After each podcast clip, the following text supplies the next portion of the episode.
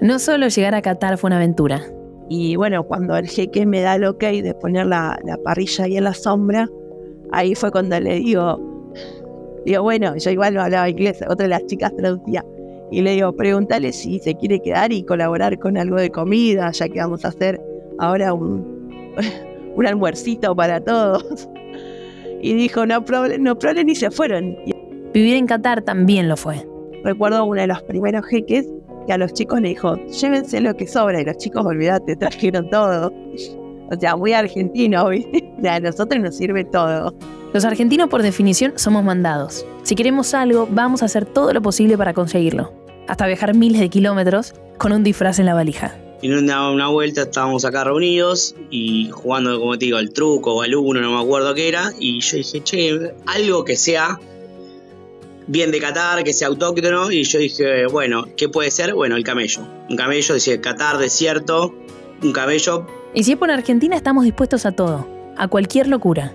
Yo me he hecho un cartel que decía eh, One Pizza, un dólar, an euro. Una foto y el que quería colaboraba. Y empezó a funcionar de una manera increíble. Durante el mes que duró el Mundial, los argentinos hicieron de todo para sobrevivir en Qatar. Se sabía, no era barato ni sencillo. Pero los argentinos tenemos algo que está impregnado en nuestro ADN, el rebusque. Y ese rebusque no es un sálvese quien pueda. En Qatar, una vez más, demostramos que cuando un argentino necesita algo, hay otro para ayudarlo. No es un rebusque para sobrevivir. Es la idea de que en comunidad todo es mejor.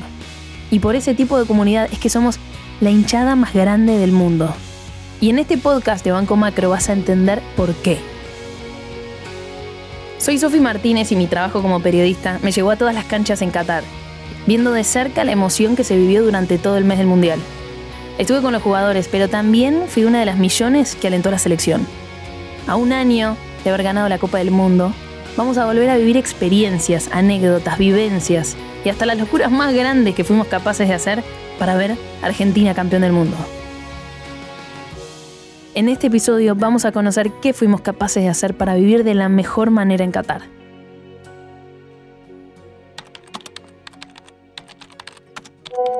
Empecé a investigar en los grupos de Facebook, eh, me uní a un grupo de WhatsApp y la verdad yo soy una persona que yo soy mujer y chica y que escuchaba a todos. Lorena tiene 35 años y vive en San Martín, provincia de Buenos Aires. Trabaja como administrativa y durante un año ahorró para el viaje de sus sueños, ir a ver a la selección. Como muchos fue un viaje que planificó sola, pero lo de estar sola duró poco. El argentino es súper solidario y te decía, tenés que fijarte tales vuelos, se tienen que fijar tal cosa, pueden sumar millas. O sea, daban como muchos tips. Nadie se no nos conocíamos ni las caras. Era como, bueno, a ver quién pega afinidad más o menos por WhatsApp y que, coincidan los días que yo voy a estar en Qatar con los tuyos. Imagínate que eh, transferir dinero, pasar tarjetas, poner tu nombre o el mío, era como bueno, viste, vemos hasta dónde confiamos. En ese año de planificación, Lorena empezó a conocer un montón de gente que estaba en la misma. Solos, con amigos, con familia. Todos estaban dispuestos a ayudarse a conseguir entradas, pasajes y una de las cosas más complicadas, el hospedaje. Después estaban los, bueno, tenés lujosos, cruceros, carpas en el desierto. Pero bueno, nada, lo más barato era el Barwa. El Barwa era efectivamente el barrio más económico, una especie de villa olímpica que quedaba casi a una hora del centro. Porque dijimos, che, en el grupo, ¿quién más va a parar en el Barwa? Vos, uno, dos, bueno, vamos a hacer un grupo donde todos los que paremos en el Barwa vamos a estar en este grupo WhatsApp. Y de repente éramos uno, dos, 100, 200, 400. Nos quedaba chicos los grupos de WhatsApp. Tuvimos que hacer cuatro grupos de WhatsApp y a todos los denominamos el Barwa Argento. Porque dijimos, vamos a copar el Barwa. Así fue como pasó, ¿eh? Sin conocerse personalmente, empezaban a gestarse relaciones virtuales entre gente que dentro de pocos meses iba a vivir una de las experiencias más increíbles de sus vidas. Sabían que sería difícil, por eso se unieron en una gran comunidad. Y después ya empezamos a hacer asados acá en el Parque Sarmiento. Imagínate que en el último asado pre-Qatar éramos 150 personas y éramos todos completamente desconocidos, donde estábamos con la euforia de que en un par de días nos íbamos al Mundial. Y de hecho, eh, siempre nosotros decíamos en, los grupos de WhatsApp, eh, hay solamente una regla, que nos digamos vecinos, porque en el bar vamos a ser todos vecinos. Antes de viajar juntaron la plata e hicieron una bandera que decía la banda del barco argento. En donde está Messi Maradona y atrás están pintados todos los edificios del Bargua.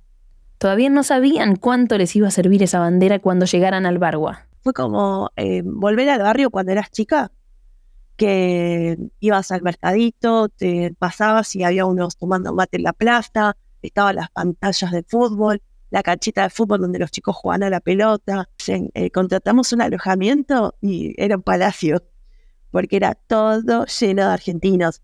Em, había argentinos, uruguayos, brasileños, mexicanos, pero un 70% éramos todos argentinos. Los edificios tenían tres pisos y las habitaciones eran compartidas entre dos personas. Un baño privado, un mini locker y una cocina compartida cada dos habitaciones. Eso era al principio, porque después de donde dormían dos, duermen cuatro. Los chicos de limpieza venían y ordenaban las habitaciones, ahí los, los voluntarios de FIFA. Y había hasta colchones inflables y le tendían hasta el colchón inflable. ¿Viste? Cuando ya no tenemos vergüenza ni nada. La argentinidad al palo. Mira, recuerdo que, que el segundo día uno de los chicos dijo, che, ¿y si hacemos un asado? Pidieron permiso, todo, y nada, ya no había ni parrillas ni nada. Hicieron un, un asado con un carrito de supermercado en, un, en una plaza. La selección iba ganando los partidos y eso hacía entonces que muchos argentinos que podían extendieran su estadía. A través de la página de la FIFA, cada uno recibía un código y con eso podían agregar más días en el hospedaje del Bargua. Recuerdo que era un 9 de diciembre, que de repente no podíamos agregar más días. Y no podíamos, no podíamos, que desde Qatar no querían que, que, nos hospedemos más en el Bargua que, que, que directamente vayamos a los hoteles más lujosos y a los cruceros, cosas que para nosotros era imposible, porque ya estábamos casi al final del mundial. Pero ya sabemos, si nos organizamos, sí, dormimos todos. Cuando estábamos allá éramos como 20.000, que todo el mundo nos empezó a seguir y muchos medios nos ayudaron, porque hicimos un posteo donde decía, por favor no nos dejen sin hospedaje. Y empezaron a caer todos los medios, empezaron a sumar todos los medios y también intervino la embajada. Y la verdad la embajada nos reayudó ese día, eh, al toque cayeron para que no nos quedemos en la calle. Y por suerte eh, nuevamente hablaron y por la tarde habilitaron la página de FIFA para que nosotros podamos seguir teniendo hospedaje. O sea, hicimos un piquete en Qatar. Definitivamente los argentinos logramos muchas cosas en lo futbolístico, pero también en lo humano. En Qatar éramos los verdaderos protagonistas. Es la fiesta y lo cálido, estar con los bombos, las banderas, Messi, Maradona. No sé si en otros países pasa, los noto mucho más frío pero nosotros somos muy, viste, como cálidos. Recuerdo de estar ahí en el Barwa, un día que ya, últimos días, estábamos a mate y, pizza comiendo, mirando un partido, y pasaba los dueños del Barwa y decíamos, dale, vení, vení, tomate unos mates. O sea, eh, somos como eso, somos como grupos, amigos, sentate, vamos a charlar un rato. Por más que no hablemos el mismo idioma, nos hacemos entender todo. Mientras alentaban a la selección, los argentinos en el Barwa querían tener también su propio campeonato de fútbol, y eso hicieron. Se anotaron 32 equipos y por supuesto, una vez que terminara el campeonato, iban a festejar. Éramos todos ahí, éramos un montón. De repente cae una camioneta blanca, baja un, un jeque con botellas de agua, y agua, y agua, y agua. Y nosotros, wow, o sea, no podíamos creerlo. Y todos, a mí me dicen campi. Entonces me decían, campi anda, campi anda, campi anda, decirle que nos pague el asado, pues somos muy cara duros. Bueno, ahí voy. Entonces fui y bueno, yo encima que no sé inglés, uno de los chicos me ayudó. Primero le agradecí por, por el gesto, por, darnos la bienvenida, por ayudarnos con el agua.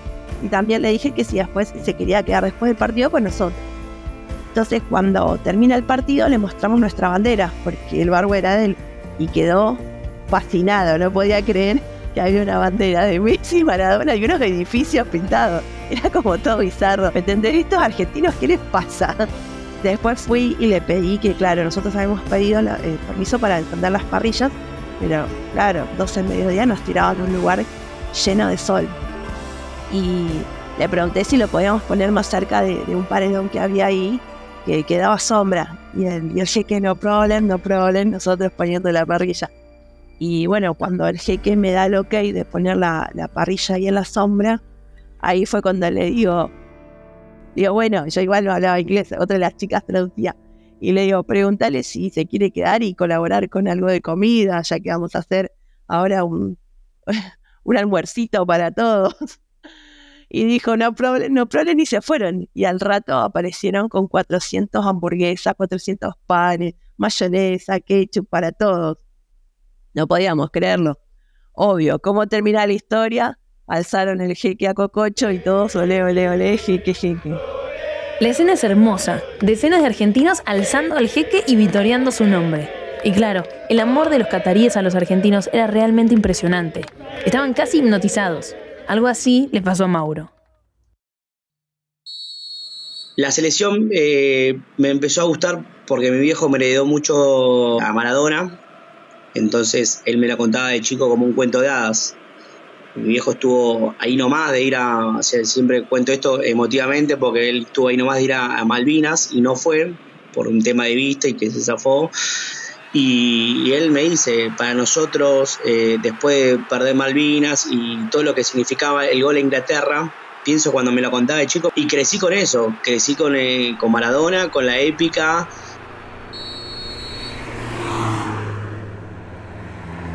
Mauro tiene 30 años y trabaja en el peaje, pero una vez que sale de ahí se convierte en un fanático tiempo completo. Fue el Mundial de Brasil y al de Rusia y por supuesto que iba a ir al de Qatar. También en el verano yo laburo de guardavías, entonces yo laburaba 16 horas. O sea, eran 9 horas de peaje más 6 horas de, pileta, de lunes a viernes. Y los fines de semana iba a vender cerveza al Parque Centenario, que las compraba por mayor y salía a vender cervezas. O sea, cualquier tipo de, changa que se me podía cruzar, había sido por haber. Eh, estaban todas destinadas con un fin que era ir al Mundial de Qatar porque sabía que era el Mundial más costoso. Eh, el hospedaje ya era costoso, eh, comer allá era caro era un mundial que tenías que ahorrar con tiempo. Entonces había que ahorrar y, bueno, buscarse todas las maneras para poder llegar al mundial de Qatar. La pandemia lo ayudó. Por dos años no viajó a ningún lado y todo iba a un único destino. Eh, pudimos llegar cortando clavos, pero llegamos al mundial de Qatar. Pero no era solo el pasaje. Había que comprar las entradas y sobre todo vivir un mes entero en Qatar. yo con mis amigos a veces voy tirando ideas locas y ellos me van diciendo, no, esto está viable, esto no, no seas tan desquiciado.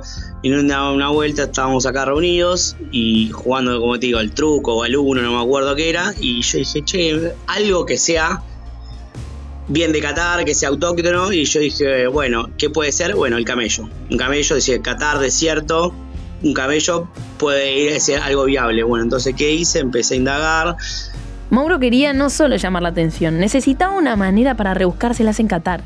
Así fue como empezó a gestarse el hombre camello. Entonces es una motivación extra para ya decir, bueno, el, mundial para mí empieza acá. Nada, llevarlo como un hincha más, vivir para, para tener la locura de, lo que somos los argentinos, que cada día nos, nos, nos sorprendemos con cosas nuevas. Mauro recorrió todo el barrio de Once buscando lugares de disfraces, pero nada lo convencía. No, yo lo que compré fue el material, todo. Y después tengo una amiga que, que hace eh, disfraces. Entonces dije, bueno, más o menos fui viendo disfraces por internet, que era lo que podía ser lo más viable.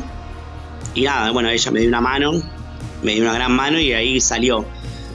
Apenas llegó a Qatar, Mauro se empezó a ser conocido. Y yo siempre mi cabello lo llevaba en una, en una valija. Yo me ponía, la, me ponía el disfraz, las dos piernas, yo agarraba de atrás como que lo agarraba de una soguita y lo sostenía. Y ya con las dos piernas mías que lo metían dentro del disfraz eran las piernas de adelante y las piernas de atrás eh, estaban como atrás en un costado. Y yo ya y me ponía dos, dos tirantes y ya estaba.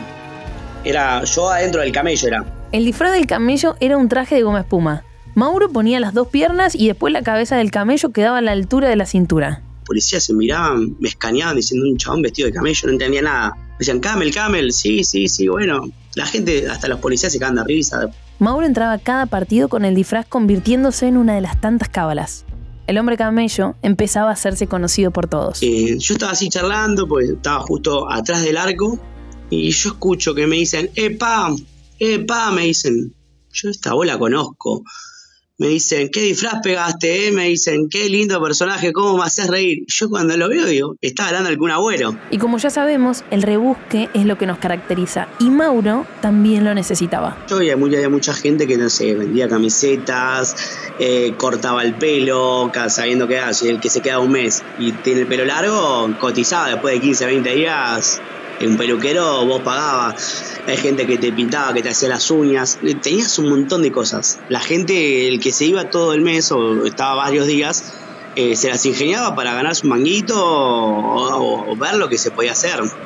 Yo me he hecho un cartel que decía eh, One Picture and, and Dollar eh, and, Euro. Entonces la gente ponía una foto, ¿sabes? Yo, obviamente a los argentinos, ¿no? ni a los latinoamericanos, sino a los asiáticos, europeos o yanquis, una foto y el que quería colaboraba.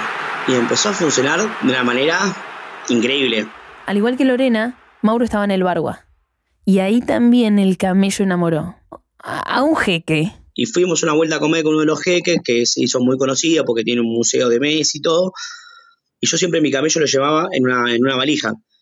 Y mm, nada, el, el, muchacho quedó fascinado, no entendía la locura del fanatismo, de cómo me crucé medio planeta con un camello y nada, quedó fascinado. Después me, me llevó a mí, a unos amigos, nos llevó a Arabia Saudita cuatro días con hospedaje gratis, nos hizo conocer el desierto de Arabia.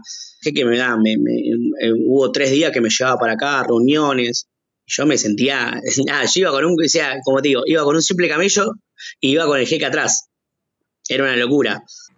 Argentina seguía ganando. Mauro iba consiguiendo entradas para cada partido, salvo para uno.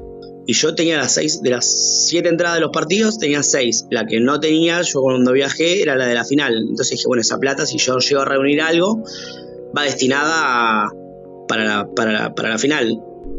Pero la plata del camello no alcanzó. Porque también los precios eran estrepitosos. Te pedían 5 mil dólares, 4 mil dólares, 6 mil dólares. Eh, sí, capaz que otro lo puede pagar. Nosotros ya estábamos hace un mes ahí gastando plata. Era muy, muy difícil, pero me iba a doler en el alma haber ido los seis partidos, estando ahí, viviendo todo lo que era el mundial y bueno, y el último que era el que todos queríamos estar, no poder ver. Y como siempre, los milagros llegan. No sé, la noche anterior yo no tenía entrada todavía y se dio que justo un periodista que me había hecho una nota para el diario Marca de España me dice, te las dejo al costo de lo que salía, me dice, porque la verdad que me dice, escuché que te estaba faltando y la verdad que la historia tuya es increíble.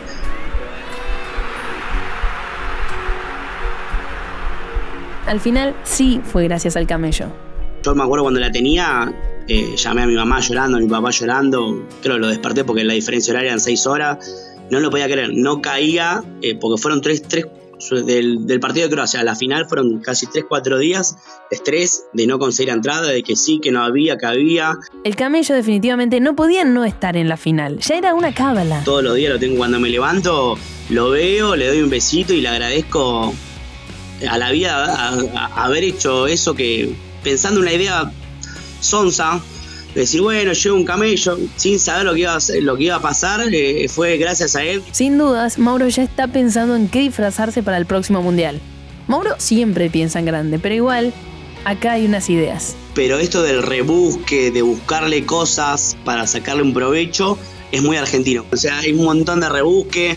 Había uno que se parecía a Michael Jackson y otro que se, otro que se parecía a Freddie Mercury. Y vos lo veías y se vestía como Freddie Mercury y chaval le pedían fotos, todo, hasta que una vuelta me empezó a correr la foto. Y se llenó de plata Freddie Mercury.